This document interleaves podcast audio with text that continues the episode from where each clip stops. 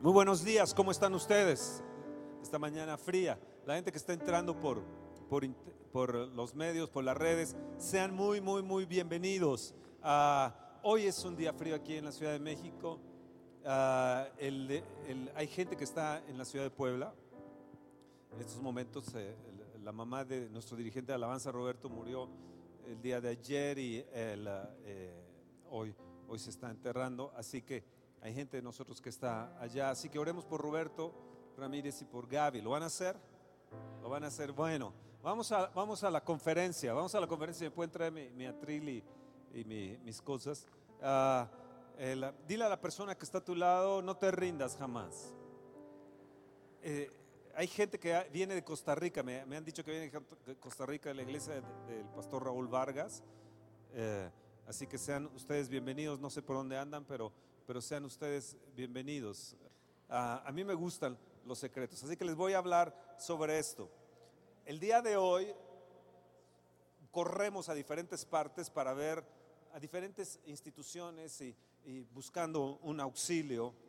Y en América Latina se ha institucionalizado, socializado, podríamos decir, eh, todo este tipo de, ayuda. Nosotros vamos y vemos las instituciones, pero realmente estamos empobreciendo a la América Latina y a nuestras naciones en relación con esto. Cuando necesitamos, vamos a organizaciones como la FAO, la, UNESCO, la ONU, y, eh, estamos eh, pidiendo que nos, no- nos ayuden y las naciones están pidiendo ayuda en este sentido. México en estos momentos está en una situación en relación con los Estados Unidos, tal vez corriendo hacia otras naciones, diciendo auxilio. Vamos a tener ahora un comercio con ellos. Y tal parece que Dios, a Dios, lo estamos dejando como un recurso tapa agujeros. Levanta tu mano y dice, Señor, yo no te voy a tener como un recurso tapa agujeros. La comuni- comunicación social, hoy eh, si escuchamos sobre esto, parece tener una competencia desmoralizadora. Di, yo no me voy a desmoralizar. ¿Qué es lo que estamos viendo en- a través de los medios? Tristezas, malas noticias, angustias, violencia, avisoramientos, explotaciones e indiferencias ante las necesidades humanas que palpamos cada día, vemos inconformidades, vemos mucha, mucha preocupación es la que estamos viendo en la gente. Aquí en México estamos viendo mucha preocupación incluso de la gente que está teniendo sus familiares allá en los Estados Unidos. Pero ¿qué de nosotros? Pregúntame, Fernando, ¿qué de nosotros? Nosotros estamos llamados a comunicar nuestra confianza. Yo voy a, a comunicar mi confianza en Dios. Yo voy a comunicar mi esperanza en Dios. Y junto con esto vamos a tener elementos sociales. Una de las áreas que quiero hacer y fortalecer es la ayuda social hacia la comunidad, donde tenemos 8 mil niños en extrema pobreza junto con sus padres. Entonces ya es muchísima gente en extrema pobreza. Así que cada vez que nos veamos en tribulaciones y perseguidos, quiero decirte que la persecución llega a su punto culminante cuando se desmoraliza al perseguido. ¿Escucharon bien? En la escritura tenemos una historia, Saúl persiguiendo a David. Empezó a tener envidia, cantaban, David mató, Saúl mató a sus miles, Da- David a sus diez miles, y, y Saúl empezó a tener una hazaña, empezó a tener una envidia. Un día le sacó una lanza eh, para atravesarlo ahí en la pared, dejarlo clavado en la pared, le lanzó la lanza, le lanza al ejército, es desterrado por 14 años, vivió perseguido, David, y desterrado mucho tiempo. Así que fue perseguidos. Así que en diferentes ocasiones David tuvo eh, depresión, desaliento, podría yo decir, pero sus salmos nos hablan de una fuerte, un fuerte espíritu.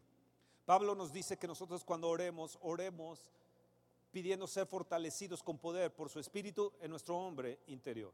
David tenía un espíritu fuerte, tenía una moral fuerte, podría decir, personal. Llegó un momento donde él podría ultimar a Saúl, pero le perdonó. Y constantemente David le hace ver a Saúl que debe de recapacitar. Y en un momento de su vida también David recapacita. Este mensaje que te voy a dar hoy es un mensaje que creo te va a trastornar y te va a cambiar, porque es una palabra que, que debemos de tener a flor de labios. David siempre, en medio de la persecución, en medio de su, tribulación, tenía la palabra a flor de labios. Los salmos lo podemos ver y vemos que él siempre tenía día y noche, mañana, tarde y noche.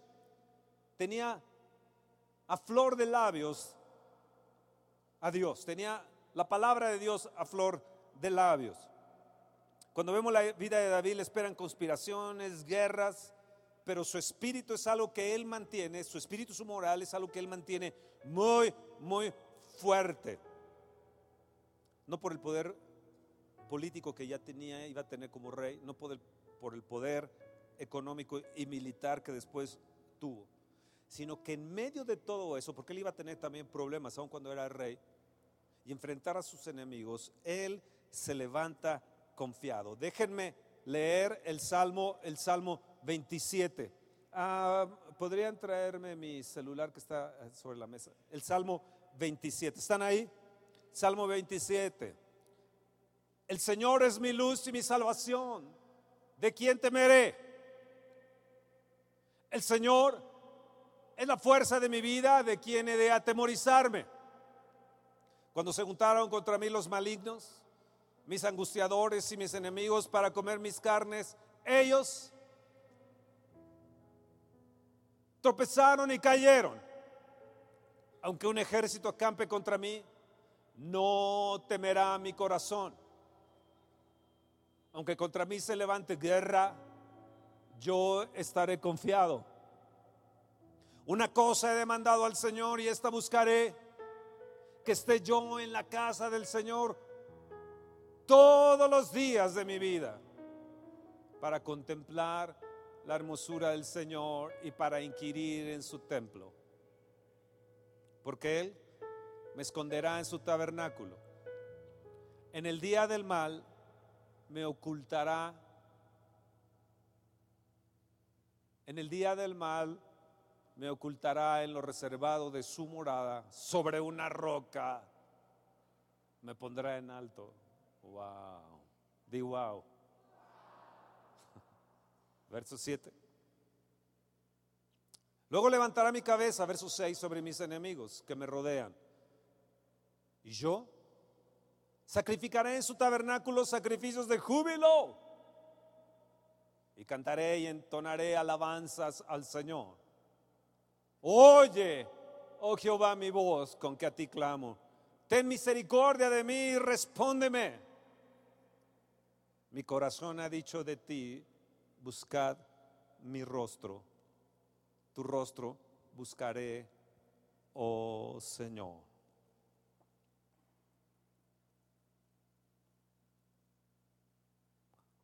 No escondas tu rostro de mí. No apartes con tu ira tu siervo. Mi ayuda ha sido. No me dejes ni me desampares. Dios de mi salvación. Aunque mi padre y mi madre me dejaran,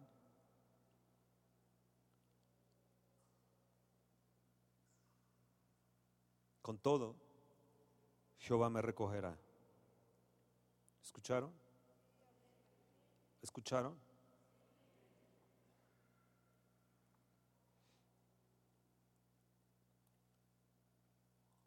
Enséñame, oh Señor, tu camino y guíame por senda de rectitud a causa de mis enemigos. No me entregues a la voluntad de mis enemigos, porque se han levantado contra mí testigos falsos y los que respiran crueldad. Hubiera yo desmayado si no creyese que veré la bondad del Señor. En la tierra de los vivientes. Di en la tierra de los vivientes. Y verso 14. Aguarda al Señor. Dile al que está a tu lado, esfuérzate Dile al del otro lado, aliéntese tu corazón. Levanta tu mano y di, sí, yo voy a esperar en Jehová. Wow, di wow. Wow. Pon la versión NBD, verso 1. La versión NBD.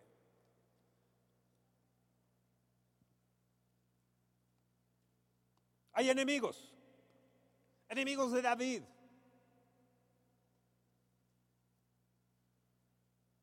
Como tú tal vez hoy estás enfrentando ciertas circunstancias de enemigos, en tu alma tal vez. Hay enemigos de nuestra alma. Hay malignos y hay gente angustiadora. Y hay muchas angustias que nos estamos enfrentando el día de hoy como si fuera un ejército acampando alrededor de nosotros y tal parece que de repente salimos de una guerra y nos levantamos a otra guerra. Tal parece que estamos ya saliendo y decimos, Dios ya, ya va a haber un momento de tranquilidad, de descanso y de repente se levanta otra guerra contra nosotros. David continuamente estaba enfrentando esto. Ahora eh, yo, yo quisiera que me preguntaran ustedes, Fernando, ¿cómo es que le hizo David? Pero con ganas, con calor y con fuego. Esfuérzate, pregúntame, fuerte. ¿Cómo le hizo David? Sacude al que está a tu lado y di, yo quiero saber cómo le hizo David.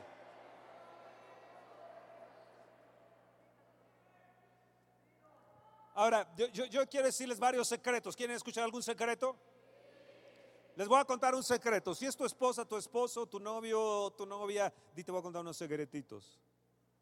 A la gente de Acámbaro, Guanajuato, Buenos Aires, Argentina, Puerto Vallarta, Los Cabos, Baja California, Chablecal, Mérida, en Hidalgo, en Omaha, sean ustedes bienvenidos a través de redes. Te va a transformar porque te voy a contar un secreto, más bien siete secretos te voy a contar si, si llego hasta el final. Así que, ¿cómo le hace David? Te voy a contar algunos secretos. El primer secreto que tuvo David para enfrentar todas estas circunstancias, tribulaciones, angustiadores, todo esto que se cernía sobre el país, sobre su reino, sobre su vida antes de que él fuera rey también, era, el primer secreto es activa tu fe, activa tu fe, di yo voy a activar mi fe. Levanta tu mano y di yo voy a tener una fe audaz, una fe audaz. Por fe vencieron reinos. Hebreos 11, por fe taparon bocas de leones por fe fueron llevados de aquí para allá, pero el mundo no era digno, eran gente de fe y ellos activaron su fe. Di yo voy a activar mi fe. Bartimeo dijo Jesús, hijo de David, Bartimeo el ciego, ten misericordia de mí. Él activó algo e hizo detener al Señor. Cada persona que ustedes ven en escritura, si no era por gracia que recibían su sanidad, activaban su fe. Y tú dices, yo no he recibido por gracia tal vez esto, pero puedes activar tu fe y acercarte al Señor como Pedro cuando le dijo, si eres tú, Señor, manda que tú, eh, manda tú que yo vaya para allá. Y él, eh, él eh, audazmente se arrojó ahí al mar y empezó a caminar en medio de las tempestades. Y dice, yo voy a caminar en medio de la tempestad porque yo voy a activar este primer secreto que tuvo David, activar su fe.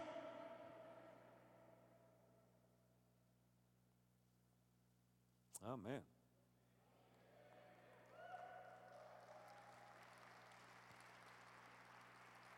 El segundo secreto, nos vamos a ir rápido por el frío que está haciendo, está en su demanda. Él puso una demanda al Señor. Cada vez que tú veas delante del Señor en oración o en una reunión donde veas una gente de unción, donde veas la unción de Dios, pon una demanda a esa unción. Dice, Señor, yo quiero la unción que tiene, yo quiero esa fe que tiene, aumentame la fe, aumentame la unción, Señor, que yo tengo un refrigerio de la unción, el hombre de fe, el hombre de la unción está ahí, la palabra, yo pongo una demanda a tu palabra, Señor, para que se cumpla en mí. David puso una demanda. Segundo lugar, él puso, de entre este punto 2, puso, él tuvo una búsqueda continua de el Señor. Y en tercer lugar, él estuvo en proponer, siempre él propuso una demanda.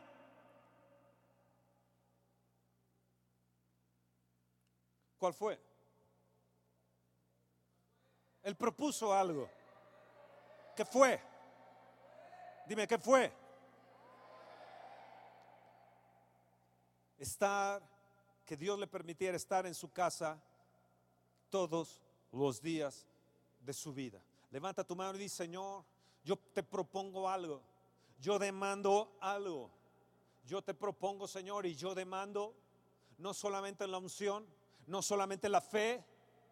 Yo, yo, pongo una demanda, Señor, no solamente al hombre de fe, al hombre de unción. Señor, no, no, no a, una iglesia, mega, mega iglesia, Señor, sino yo, yo mi deseo más grande, Señor, y pongo una demanda, Señor, a estar contigo, habitando en tu casa, sentándome en tu sala, comiendo en tu mesa, Señor, eh, caminando en tu jardín.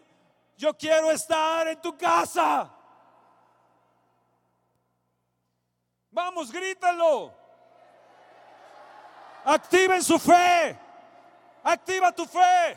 Activa tu fe.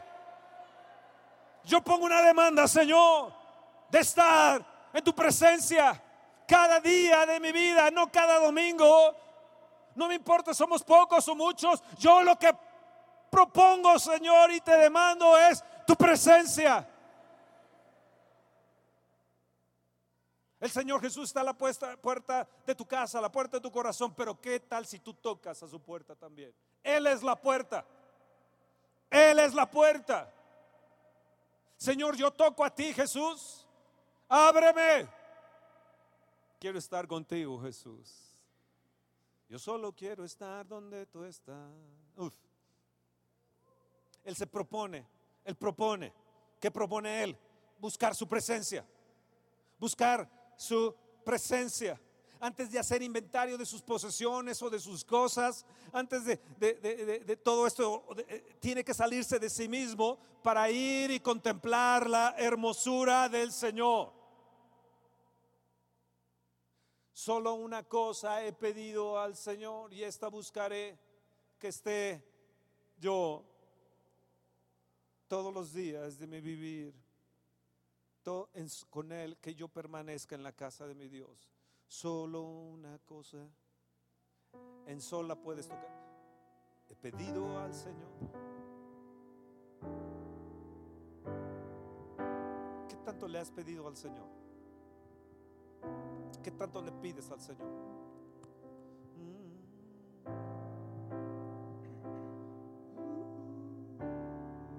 Levanta tus manos, cierra tus ojos un momento y dice, Señor, solo una cosa. He pedido y esta buscaré. Tenga o no tenga, Señor. Que esté yo en la casa del Señor. Escúchame, pueblo. La iglesia es importante. Esta es una casa. Esta es una casa. ¿Cuánta gente se pierde hoy, el día de hoy? Ir a la casa del Señor. Por intereses, por flojera, por un catarrito. Señor, yo quiero estar contigo. Tenga fracturado mi codo, tenga fracturada mi dedo. Yo me propongo, Señor,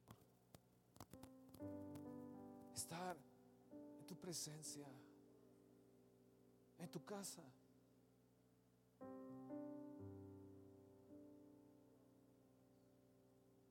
Jacob dijo, esta es casa de Dios, puerta del cielo. Si valoráramos la casa, si valoráramos y ardiéramos por su presencia, Señor, yo activo mi fe y te pongo una demanda. Permíteme estar todos los días de mi vida contigo. Tal vez haya tantos deseos en mi corazón, pero sabes, déjame estar sentado en tu sala. Déjame estar comiendo de tu mesa. Déjame participar de tu fruto. Déjame levantar bandera y, o ver tu bandera que es amor. Me llevó a la casa del banquete y su bandera sobre mí fue amor. El verso 4 dice, Una cosa he demandado al Señor y esta buscaré. David dijo, el Señor es mi luz y mi salvación, ¿a quién temeré? Ponlo la versión NVD, el Señor me protege.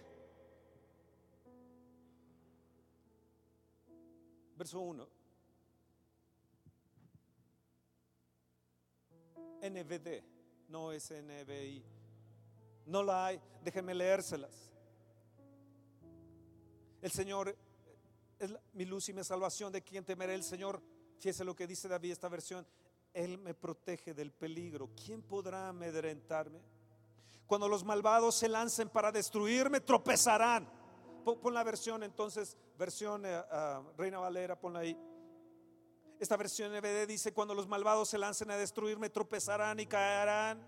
Sí, aunque un poderoso ejército marche contra mí, mi corazón, levanta tu mano de mi corazón, no abrigará temor. Aunque ellos me ataquen, confío en Dios. Aunque ellos me ataquen, yo no sé si tu familia, tus familiares, tus seres queridos, tus hijos tal vez, tus padres te estén atacando, dice, yo confío en Dios. Tal gente de, donde estés trabajando y el verso 4 es maravilloso. Dice, lo que pido de Dios, escuchen bien lo que dice esta versión, lo que pido de Dios, lo que más deseo es el privilegio, privilegio de meditar en su templo, vivir en su presencia cada día de mi vida y delentarme en su perfección y gloria. oh, oh, oh Señor. Inquirir es la palabra en, la versión. La reina Valera, inquirir, significa indagar, tener información, preguntar. Y David dice meditar. Meditar es deleitarme. Si meditas en la palabra del Señor, entonces harás prosperar tu camino. Meditar va también acompañado de deleitarse. ¿Cómo me deleito, Señor, en meditar sobre este pasaje. Escucha bien, ¿en dónde era? ¿En dónde era? En la casa de mi Dios. No es aislado. Qué bueno que tú viniste hoy. Qué bueno que tú tal vez estás enfermo, tal vez estás en el hospital, tal vez tu esposo no te deje ir a la congregación, tengas un gran problema de que te deje ir a la iglesia entonces estás conectado en estos momentos, pero hay un gran privilegio en habitar en la casa del Señor y contemplar juntos su hermosura y ahí meditar, ahí estar con Él, no aislado, no aislado, sino en el templo de mi Dios. Levanta tu mano y di, Señor, yo me propongo activar mi fe y te declaro, Señor, y propongo en mi corazón que no voy a ser un llanero solitario, que no voy a estar aislado, que yo voy a amar tu casa.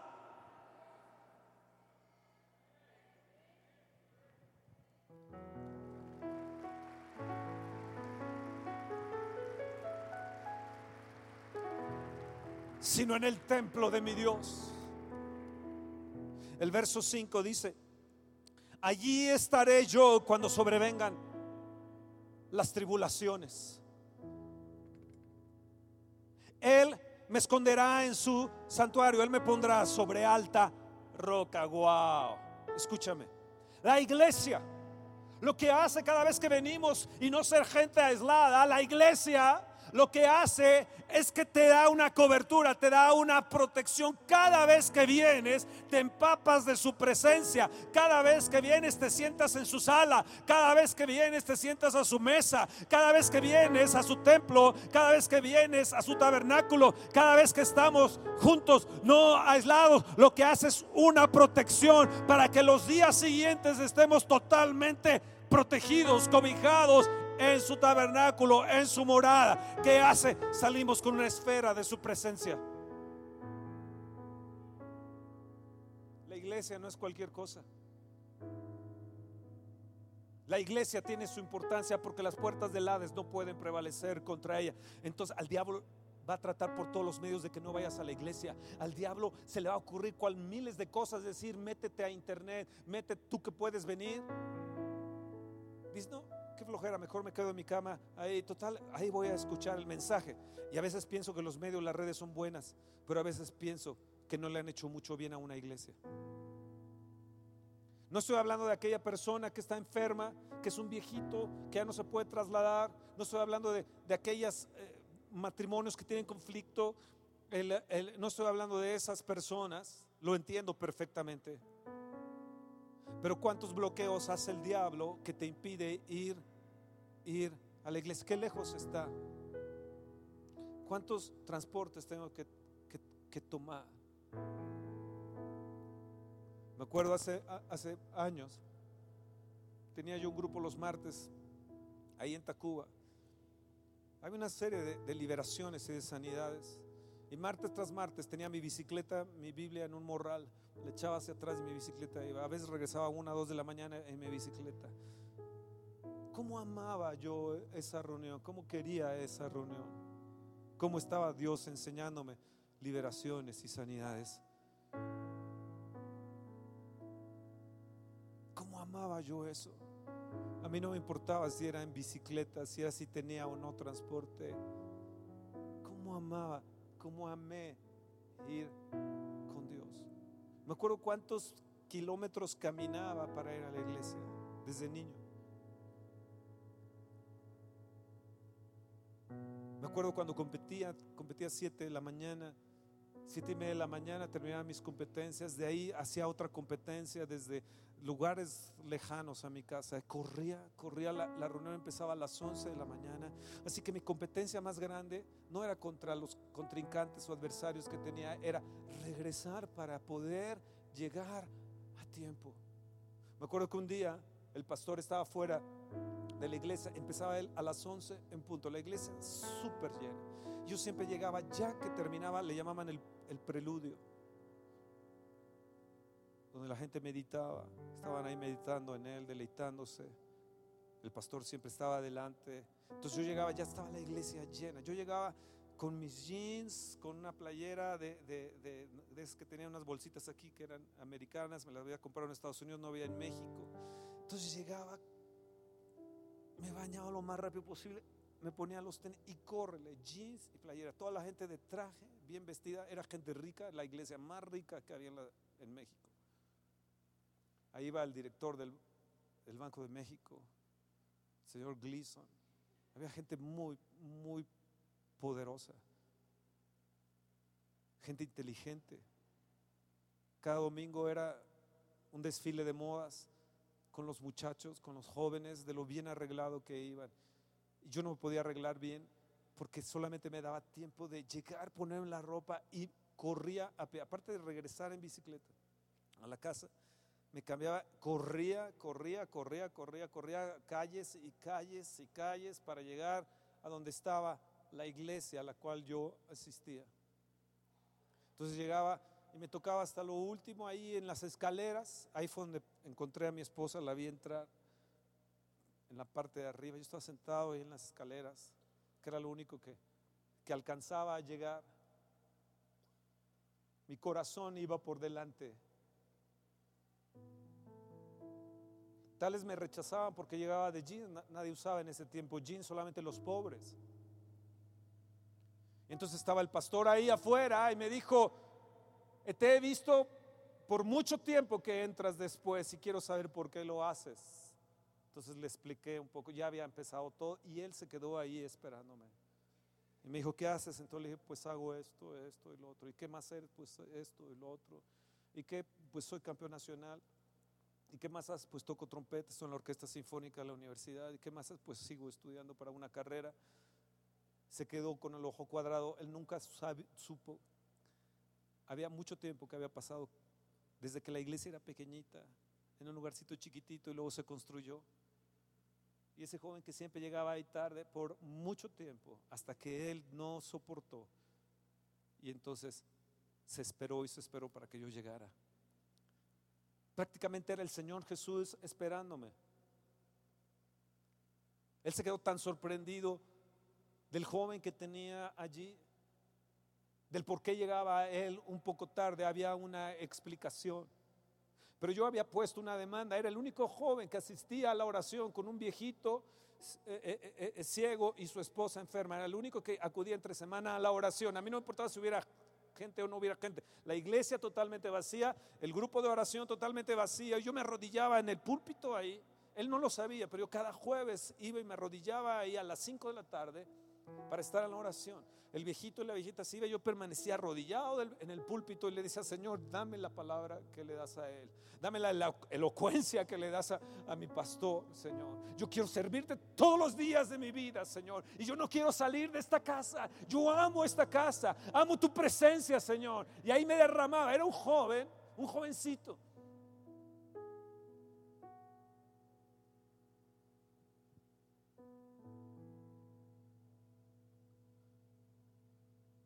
Enfrenté tantos enemigos en mi vida.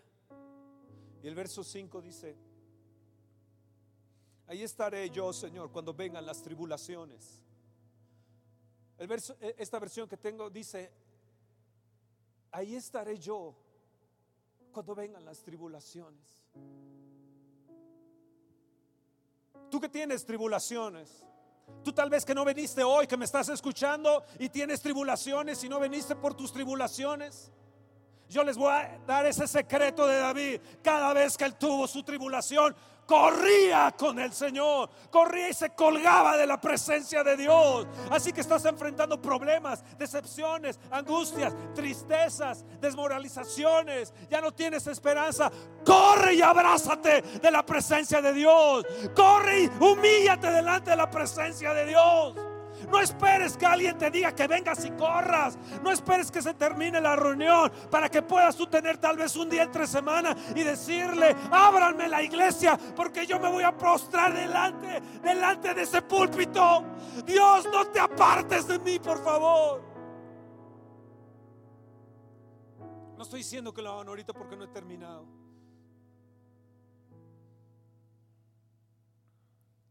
Solamente voy en el segundo secreto.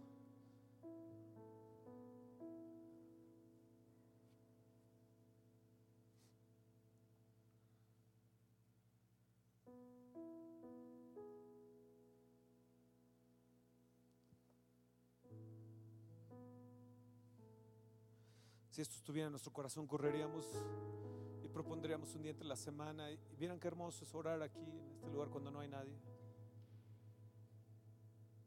A veces escuchas al Espíritu Santo. Gracias, Pipe. Como pasar, como si soplara aquí y se moviera como una, una paloma.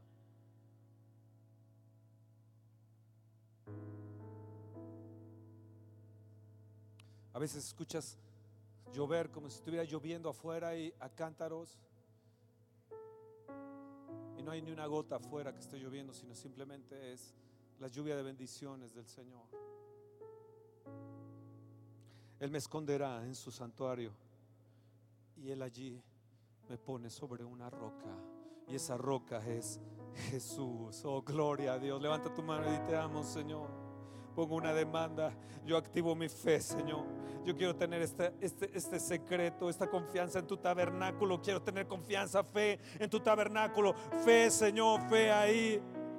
Ocúltame lo más reservado tu morada, fuera del alcance de mis enemigos. Y ponme, Señor, sobre una roca. Espíritu Santo, ponme sobre la roca que es Jesús. Allí Él no se abate, ahí Él no agacha la cabeza, ahí no, no, no agacha la cabeza resignado. Iglesia, no nos podemos resignar, no nos podemos amedrentar. Dios va a hacer grandes cosas con nosotros. Él lo tiene reservado en su morada. Él nos lo ha dicho una y otra vez y Él lo va a cumplir. Así que yo no voy a agachar mi cabeza, yo no me voy a hacer para atrás, voy a activar mi fe, no me voy a rendir, voy a ir hacia adelante. Tenga quebrado el codo, tenga quebrado mis dedos, tenga quebrado lo que sea, Señor. Yo te amo y amo tu presencia, Señor. Y yo no me voy a agachar. Voy a, conservar mi esperanza. Y voy a tener mi cabeza en la roca, en lo alto. No ignoro los peligros, Señor. Pero yo quiero mantenerme activado en un ejercicio de fe. Vamos, levanta tu mano y dice, Señor, ayúdame a activar mi fe. Yo quiero tener un ejercicio de fe. Y quiero que griten conmigo juntamente, resignación jamás. Resignación jamás. Yo no me voy a resignar. Resignación jamás. Yo me determino y pongo una demanda y me propongo, Señor, que no voy a tener resignación jamás. A mí en estos momentos me cuesta trabajo mantener el micrófono en esta mano y me cuesta trabajo mantenerlo aquí por mi co roto. Dos cosas me hicieron aquí, porque estaba roto y por el otro lado limar un hueso.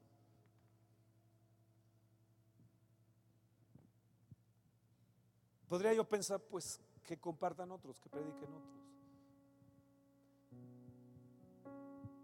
Pero Dios me habló sobre esto y me dijo, no te resignes. Y a las 5 de la mañana yo estaba viendo sobre esto y le dije, Señor, yo no me voy a resignar jamás. No me voy a echar para atrás. Señor, ¿qué más viene? ¿Qué más viene?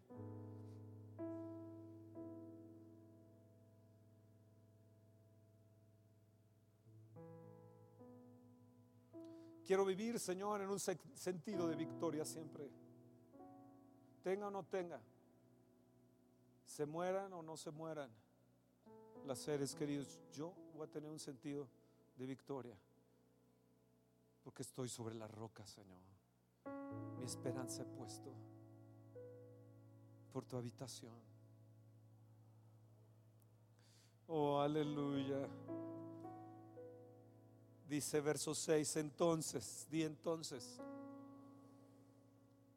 alzaré mi cabeza sobre todos mis enemigos, sobre todos mis angustiadores, sobre todos los que me atacan, sobre todo lo que me rodea.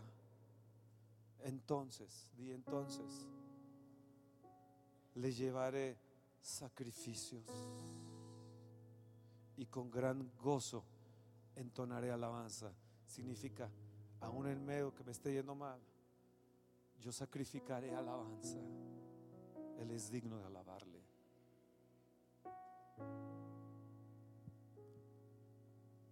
¿Cómo la ven? Y el verso 7 dice, escucha, oye oh Jehová, mi voz con que te clamo. Le está diciendo, escucha mi súplica, Señor. Ten piedad y envíame el socorro que necesito. Vamos, levanta tu mano y dice, Señor, ten piedad de esta iglesia, ten piedad de nosotros. Ten piedad de mi casa, de mi familia, de mi esposo, de mi esposa. Ten piedad de mis hijos. Envíame. Envíame el socorro que necesito, Padre. Oh, Padre. Clamo a ti. Clamo a ti. Escucho, Señor, mis súplicas. Escucha la voz con la que clamo, ten piedad, envíame socorro, respóndeme.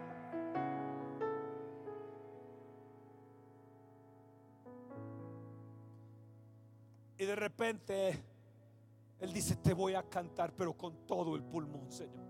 Te voy a cantar, Señor, con todas mis fuerzas, aunque esté lleno de tribulaciones. Eso no quiere decir que no dejes tú de ser digno Señor, te cantaré con todas mis fuerzas. Una cosa he pedido al Señor y esta buscaré. Que esté yo en la casa de Jehová. Todos los días de mi vida para contemplar su hermosura. Y contemplar su hermosura. Su hermosura, mi Señor. Y habitar en tu templo en tu templo, mi Señor. Solo una cosa. Dices, pero ¿qué mal cantas, Fernando? A mí que me importa. No te estoy cantando a ti. Le estoy cantando a mi Dios con todo mi pulmón, con toda mi ronquera. Si hay piano, no hay piano. Si tenemos grupo de alabanza o no tenemos grupo de alabanza. Solo una cosa, Señor.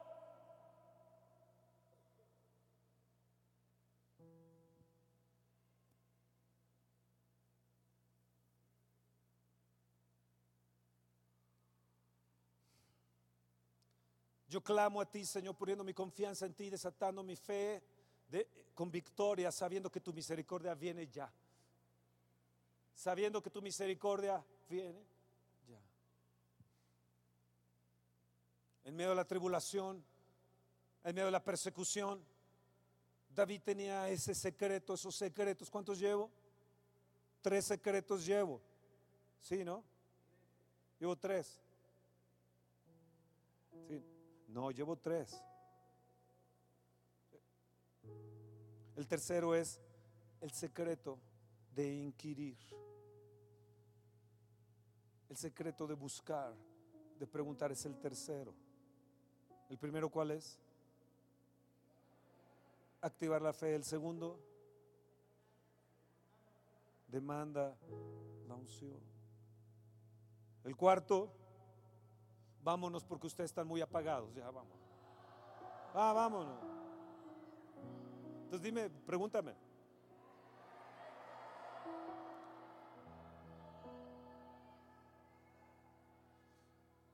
Eh, ¿El cuarto cuál es?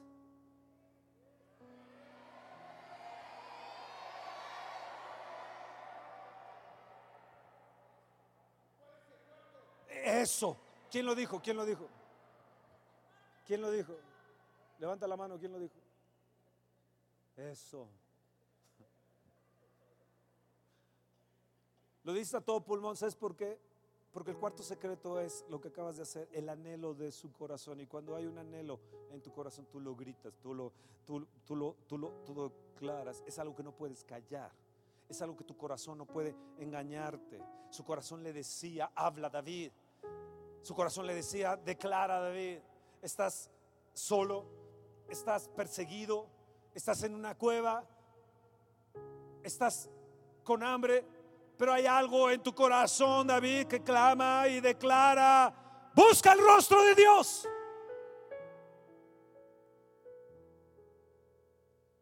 Es tu corazón el que clama y te dice, busca el rostro de Dios. Ahí está el secreto de David. El anhelo de su corazón. ¿Quién como mi siervo? Dijo Dios. ¿Quién como él? He encontrado a David. Allá a mi siervo. Lo ungí con mi santa unción. Porque él vio el anhelo en su corazón. 14 años de pruebas. 14 años de tribulaciones.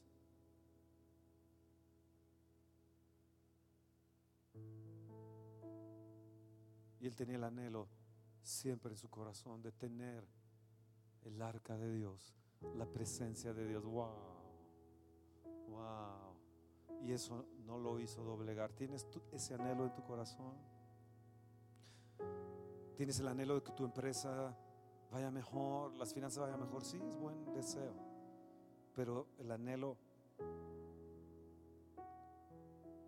del rostro de Dios va por encima de eso. El tener una relación cara a cara con Él era su corazón que le exhortaba, no escondas tu rostro, oh Dios. Vean bien el verso 8 y 9, les va, les va, les va, les va a tronar esto. Verso 8 y 9.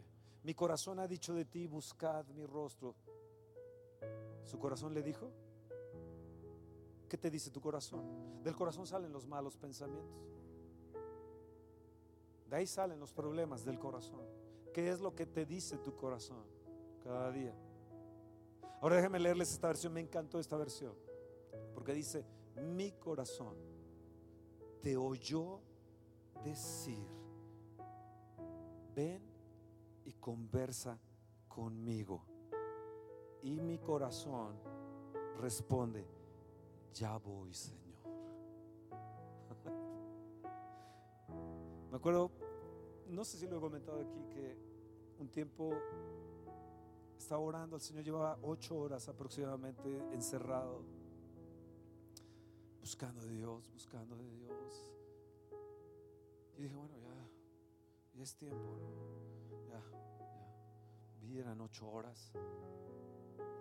Entonces me levanté, salí, Y en eso sentí que me jalaban el pantalón de aquí y me dijo, oí al Espíritu Santo y me dijo, quédate más tiempo conmigo. Me dijo, quédate un rato más. Pero el rato para el Espíritu Santo es eterno.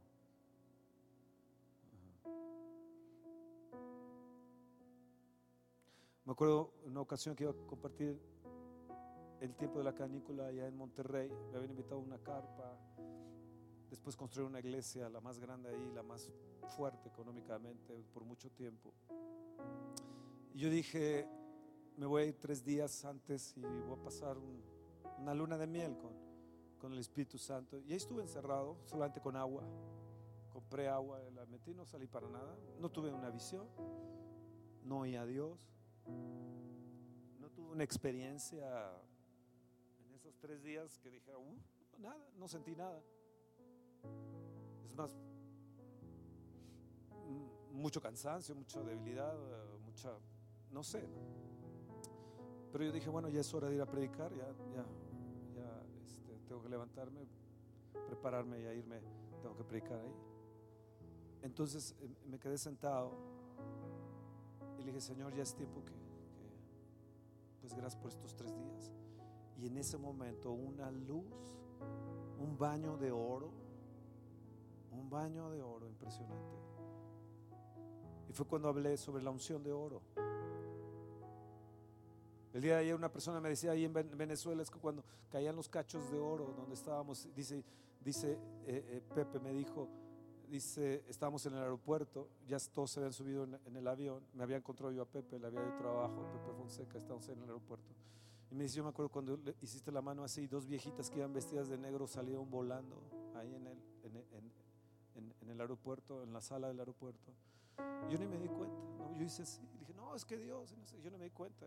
Atrás de mí salieron volando las viejitas. Y me dice, ¿ya viste lo que les pasó a las viejitas? Entonces vinieron los de migración, vino la gente para ver a las viejitas que estaban ahí tiradas. Me acuerdo cuando llegué a esa carpa, después de esos tres días de ayuno, cuando entré me puse en pie, de repente entró el Espíritu Santo, había un calor terrible y de repente se empezó a enfriar el lugar y la, carpa se empezó a levantar.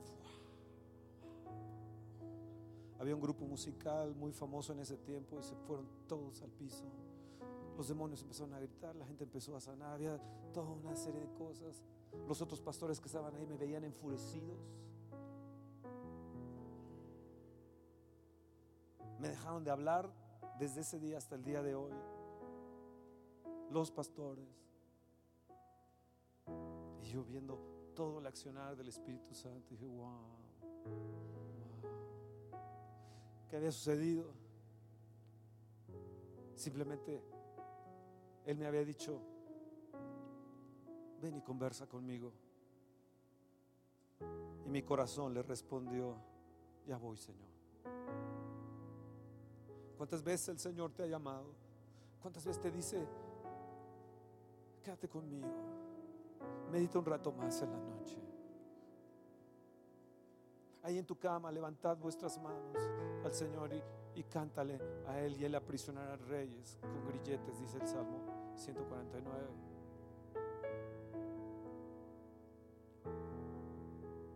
¿Cuántas veces Él nos llama y nos dice, ven? ¿Cuántas veces nuestro corazón está dispuesto a responder? Nos quedamos sentados. O algunos que nos están viendo en sus casas muy cómodos tomando el tecito y el cafecito y las oncecitas.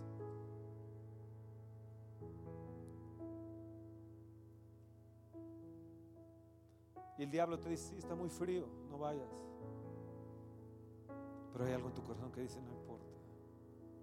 Aunque me congele, yo habitaré en tu tabernáculo para siempre.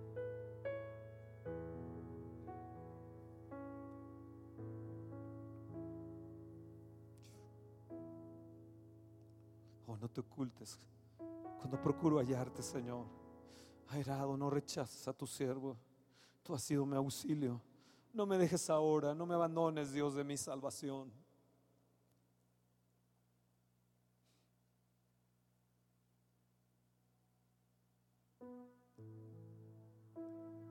¿Saben cuál era uno de los secretos de David? ¿Lo quieren escuchar el quinto? ¿En serio? ¿En serio?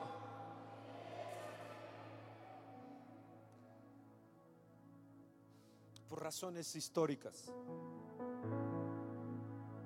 ¿Cómo? ¿Cómo es eso? Pero, ¿cómo es esto de, de razones históricas? Sí, sí, sí. Había un derecho, un derecho que él tenía por razones históricas. Salmo 71, 16 dice, vendré a los hechos poderosos del Señor. Y cuando yo estaba viendo esto, empecé a recordar los hechos poderosos de Dios cuando yo era un niño. Yo fui un niño solitario, solamente tuve un amigo en primaria, porque era yo cristiano.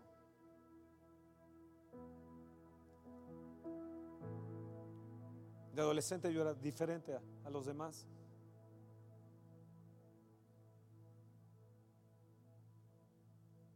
Un niño diferente a mis hermanos y un niño diferente a los demás. Entonces empecé a recordar los hechos poderosos del Señor históricos en mi vida. Y empecé a ver las maravillas de Dios en mi vida cuando era un niño de siete años, seis años. Todo lo que el Señor había hecho por mí. Cómo había puesto mi cabeza por alto cuando era joven. Cómo el rector de la universidad me premió por ser el mejor atleta del año. Como inmediatamente a los seis meses de estar en la escuela de música, ya estaba tocando en la escuela sinfónica, leyendo a una tercera, a una quinta nota. Cuando empecé a ver estos enemigos que se agolpaban contra mí en medio del deporte y como Dios los movía con una mano y los, los aventaba a un lado.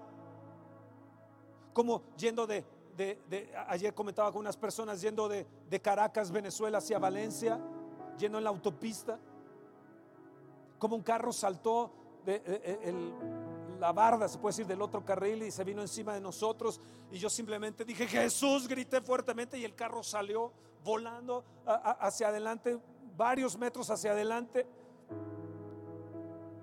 ¿Cómo, cómo, cómo recuerdo cuando se levantaban los enemigos, los grupos, y, venían contra nosotros cuando yo era entrenador, el primer entrenador más joven en la universidad, a los 19 años, y venían contra mis, muchachos eh, eh, juveniles que yo tenía para golpearnos porque éramos contrarios, el Politécnico contra la universidad, y yo era de los Pumas, para la gloria de Dios.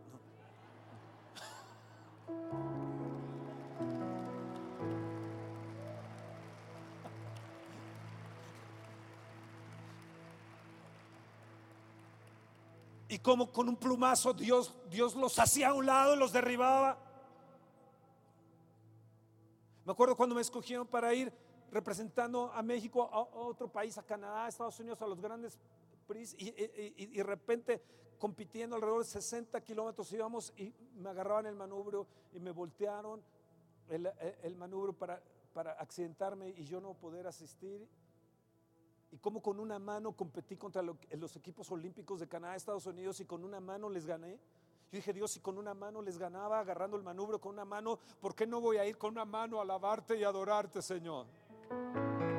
Y como esas personas que me habían hecho mal, después cayeron y fueron desfigurados su rostro, literalmente desfigurados su rostro, porque habían tocado la niña de los ojos del Señor, habían tocado un ungido de como personas que hablaron contra, contra mí con el movimiento del Espíritu Santo, uno se volvió loco, otro al mes murió de, hablar contra, y, y, varios hechos que les puedo contar de gente que padeció cosas porque yo habitaba en el tabernáculo, habitaba en la presencia del Señor siempre, siempre, siempre, desde niño hasta el día de hoy, desde niño hasta la madrugada de hoy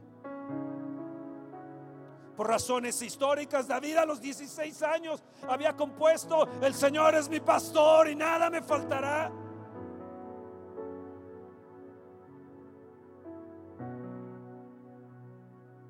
Por razones históricas, David lo sabía, como Dios le había ayudado. Y cuando yo empiezo a recordar cómo Dios me había amparado siendo un joven, un niño, un joven, un adulto, cómo hemos enfrentado miles de tribulaciones, cientos de tribulaciones, muerte, una y otra vez. en nuestra vida ministerial, en nuestra vida matrimonial, la enfermedad de mi esposa. Cómo nos acusaron de todo. Cuando empiezo a, recordar por razones históricas cómo Dios ha sido mi auxilio en medio de la tribulación y cómo ha sido mi ayuda, cómo Él me ha sostenido, cómo Él ha sido mi salvación y ha puesto mi, cabeza y mi vida sobre la roca. ¿Cómo he de dejar a mi Dios? Acuérdate lo que Él ha hecho por ti. Acuérdate cuando fuiste salvo. Acuérdate cuando estabas enamorado de Jesús. Acuérdate cuando ibas y le decías a la gente lo que Él había hecho por ti. Hay una demanda aquí en el corazón.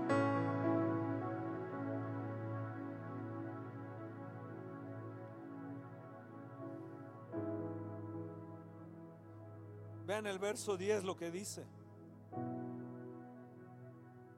Aún si mi padre y mi madre me dejaran, aún si mi congregación me dejara, aún cuando toda esta nación se volteó en contra de nosotros y nos sacaron de sus mejores púlpitos, chiquitos o grandes, aunque mi padre y mi madre me dejaran,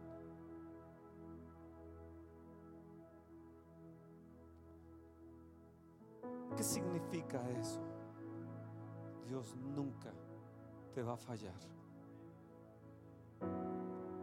Levanta tu mano y dice, yo sé Dios hoy. Y activo mi fe de que tú nunca me vas a fallar. David lo sabía.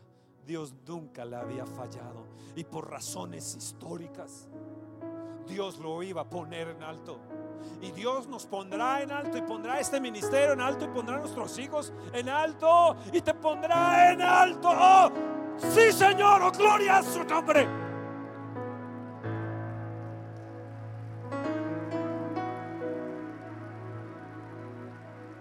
Sabía que por razones históricas sus padres nunca le detuvieron de, cantar con el arpa, de componer sus poemas, de componer sus salmos desde que era un niño. Él lo sabía bien que Dios nunca le había fallado. Él sabía muy bien que Dios estaba a punto de recoger, siempre estaba presto para recogerlo. Cuando había un león, cuando había un oso, cuando hubiera una lanza, cuando hubiera un rey en contra de él, Dios siempre lo había recogido. Un año, dos años, tres años, cinco años, diez años, catorce años. Luego lo ponen como rey. Luego sus hijos se le vuelven en contra, la nación se le vuelve en contra, sale llorando, desterrado como rey, porque su hijo Absalón le ha quitado el reino.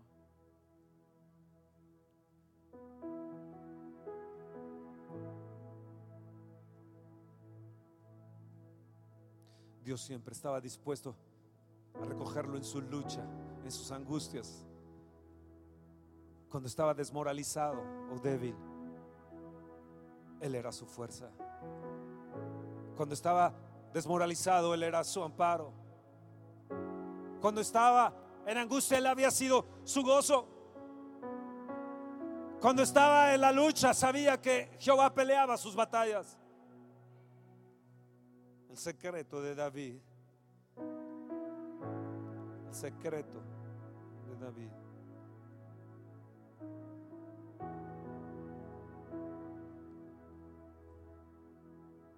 Déjame contarte un secreto, Señor. Ahí en tu recámara, Señor, ahí en tu casa, ahí en tu sala, ahí con una almohada, con un cojín aquí. Jesús, déjame contarte un secreto. Fíjate que mi corazón te anhela. ¿Sabes? Puedo desear muchas cosas, pero lo que más deseo es verte cara a cara. Lo que más deseo es contemplar tu hermosura. Lo que más deseo. Déjame contarte este secreto, Jesús.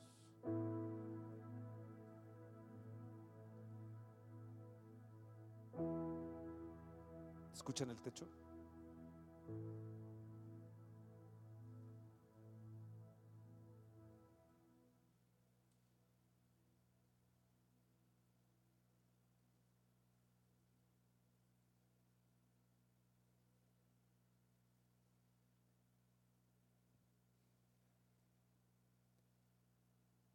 Ven y pasa por mi casa, Espíritu Santo. Ven y pasa por aquí una vez más, Señor.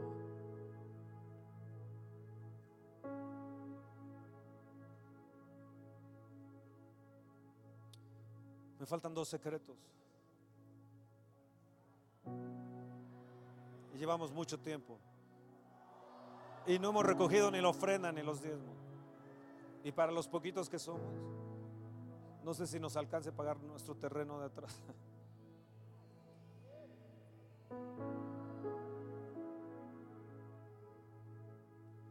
medio de juicios, Dios nunca nos va a dejar. ¿Escucharon?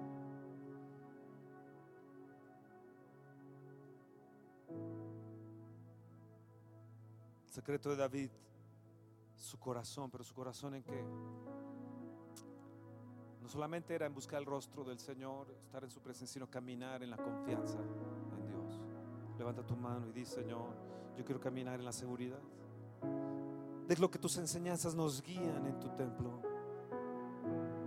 De la enseñanza que recibo hoy, Señor. Yo quiero poner mi corazón en la y tener confianza en ti. No quiero correr a la desesperada, desmoralizado y sin protección.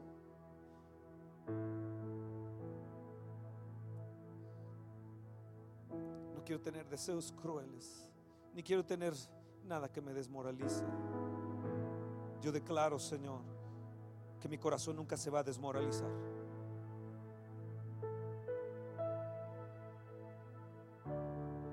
Nunca, nunca. No es mi seguridad en el cielo, Señor, sino aquí en la tierra también, Señor. No es cruzarme de los brazos, Señor Señor, no me voy a cruzar los brazos. Hay mucho trabajo por hacer. ¿Cuál era el secreto de David? Número 7. ¿Cuál es el secreto de David? Y con esto voy a terminar. ¿Cuál es, número 7, el secreto de David? Dice el verso 14.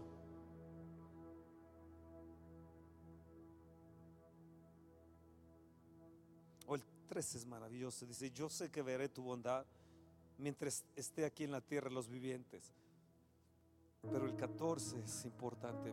Pero puedes declarar eso conmigo. Yo sé, Señor, que veré tu bondad, tu misericordia, tu prosperidad, mi salud, mi libertad en esta tierra de los vivientes. Puedes gritar, amén. Tú que gritas fuerte.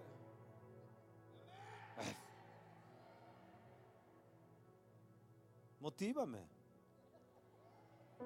El verso 14 es, te dice, espera al Señor. Aguarda al Señor. ¿Y qué dice? ¿Qué dice? Esfuérzate.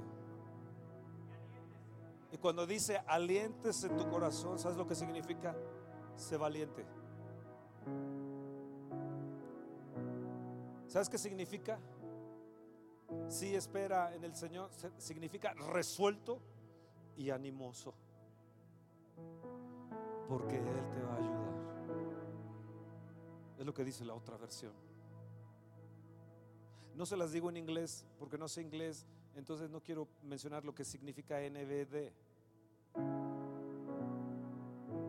New Bible Bible, New Bible, New Bible, voz.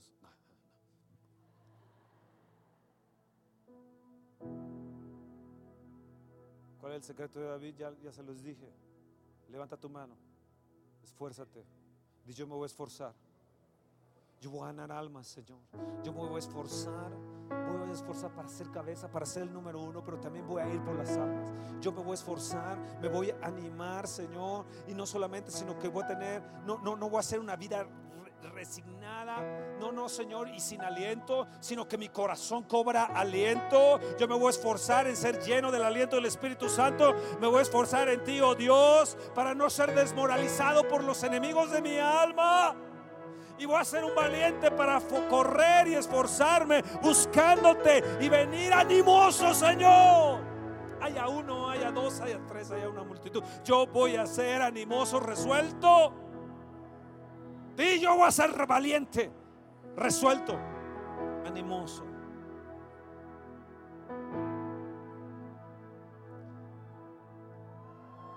Voy a iluminar a este mundo, a este México que se está resquebrajando por temor. Que se resquebrajen por temor los que no conocen a Dios, pero no nosotros. No nosotros. Y esta es mi declaración y esta es mi confianza en Dios. Que mi palabra sea de aliento siempre, Señor. Aun cuando mis enemigos se rían, aun cuando los enemigos se rían de nosotros, en mi palabra va a ser de aliento. Y escuchen bien esto, mi declaración, escucha bien lo que te voy a decir. Mi declaración va a ser el señorío de Cristo a los principados y potestades. Yo declaro hoy el señorío de Cristo sobre los potestades de las tinieblas. Yo declaro, escúchame bien, potestad de las tinieblas. Yo declaro el señorío de Cristo en mi casa. Yo declaro el señorío de Cristo sobre mis nietos. Yo declaro el señorío de Cristo sobre el vientre de nuestras niñas que están esperando bebé. Yo declaro el señorío de Cristo para nuestros jóvenes, para nuestros músicos. Declaro el señorío sobre mi recámara, sobre mi matrimonio. Declaro el señorío de Cristo sobre mi esposo, sobre mi esposa. Declaro el señorío de Cristo sobre, sobre mis finanzas. Declaro el señorío de Cristo sobre esta tierra de Gilotzingo. Declaro el señorío de Cristo sobre mi nación. Declaro el señorío de Cristo sobre mi ministerio. Declaro el señorío de Cristo sobre... ¡Oh! Declaro el señorío de Cristo sobre los principados y potestades son las mismas tinieblas. Yo de, escúchalo bien, Satanás. Yo declaro el señorío de Cristo porque estoy sobre la roca. Oh, gloria, gloria, gloria, gloria. Yo proclamo, di, yo proclamo que Dios me ampara. Yo declaro el señorío de Cristo sobre las potestades de la tierra. Yo declaro que Dios me socorre, que Él me auxilia, que Él me protege, que Él me inunda de gozo. Dilo fuerte, de paz, que Él es mi seguridad triunfante. Di, Él es mi seguridad triunfante. Yo declaro el señorío de Cristo que no subyuga, sino que me da libertad gloriosa para la alabanza de su gloria. Oh, sí, sí, sí. Mi corazón ha dicho, verso 8, tu rostro buscaré. Mi corazón ha dicho, verso 13, yo voy a creer y veré la bondad. Así que yo buscaré, yo voy a creer y voy a ver la bondad de Dios en la tierra de los vivientes. Mi corazón ha dicho, verso 14, aguarda al Señor. Mi corazón ha dicho, esfuérzate. Mi corazón ha dicho, aliéntese. Mi corazón ha dicho, espera en el Señor, que aún he de alabarle. Esperanza mía. Sí. Verso 14, aguarda a Jehová. Esfuérzate. Ten ánimo. Ten ánimo. Hoy aliéntese tu corazón. Hoy que se aliente tu corazón. Hoy que se aliente tu corazón. Hoy que tome aliento el corazón de cada persona que está aquí. Vengan ustedes, todos ustedes que están aquí. Vengan aquí rápido, toda esta primera línea. Sí, sí, tú necesitas recibir el aliento de Dios. Tócalo, Espíritu, tócalo, tócalo, tócalo, tócalo. Necesito aquí gente que me ayude. Tócalos, tócalos, tócalos, Espíritu de Dios. Ahora, ahora, ahora, ahora, tócalos. Llénalos, llénalos, llénalos, llénalos, llénalos, llénalos, llénalos. Sí, Señor. Aliéntese tu corazón. Vengan los que están aquí, vengan los que están aquí. Esta primera fila, vengan aquí, vengan aquí, vengan aquí. Señor, aliéntese su corazón, aliéntese su corazón, aliéntese su corazón. Tócalas. Sí, Señor, sí, Señor. Aliento, Señor, en su vida. Sí, Señor. Oh, gloria, gloria, gloria. Aliéntese tu corazón. Vengan los de Costa Rica aquí. Los de Costa Rica, vengan. Señor, que lleven esa unción hacia donde está. Toca los Espíritus de Dios ahora, ahora, ahora, ahora, ahora. Toca los Espíritus de Dios. Llénalo más, Señor. Que se aliente hoy su corazón. Oh, gloria. Vengan ustedes, vengan ustedes que están aquí. Sí, Señor. Sí, Señor, tócalos, alienta su corazón este hombre, esta mujer lo necesita, Señor. Aliento de Dios, aliento, vida de Dios. Sí, Señor. Sí, Señor, que reciba aliento tuyo. Aliento tuyo, Espíritu de Dios. Aliento tuyo. Aliento tuyo, Espíritu de Dios. Sí, aliéntese, hija. Aliéntese tu corazón. Sí, hoy, hoy, Señor, hoy sobre ti, hija, sobre ti, sobre ti, sobre ti, sobre ti, más, más, más, más, más, más, más, más, más, más, más, más, más, más. Sí, Señor, aliéntese tu corazón. Axel, ven a ser sanado aquí. Ven aquí. Ven aquí, aliéntese ahora, ahora aliéntese tu corazón, aliéntese, aliéntese. Ven, ven Axel, ven, ven, sí Señor. Ven, aquí este pulmón, recibe sanidad ahora en el nombre de Jesús. Sí Señor, sí, aliéntese, aliéntate, aliéntate, hija, aliéntate, aliéntate. Oh, amén, amén. Sí, que se aliente tu corazón, que se aliente tu corazón. Levanta tus manos. Señor, yo recibo este Salmo 27, tú que me estás viendo. Yo recibo este Salmo 27. Ven aquí, ven. Yo recibo este este salmo, esta palabra, Señor. Hoy recibo aliento tuyo, Señor. No me voy a echar para atrás. No me voy a echar para atrás, Señor. Sí, oh Dios. Sí, oh Dios. Aliéntese tu corazón. Aliéntese tu corazón.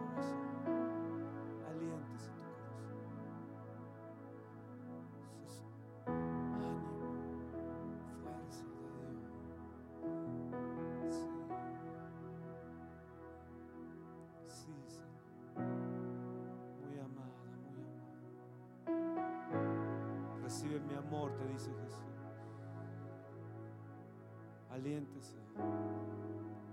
Espera en el Señor porque aún he de alabarle. Aguarda, corazón mío. Aguarda, esfuérzate. Toma aliento. Aliéntese mi corazón. Si yo espero en ti, Señor.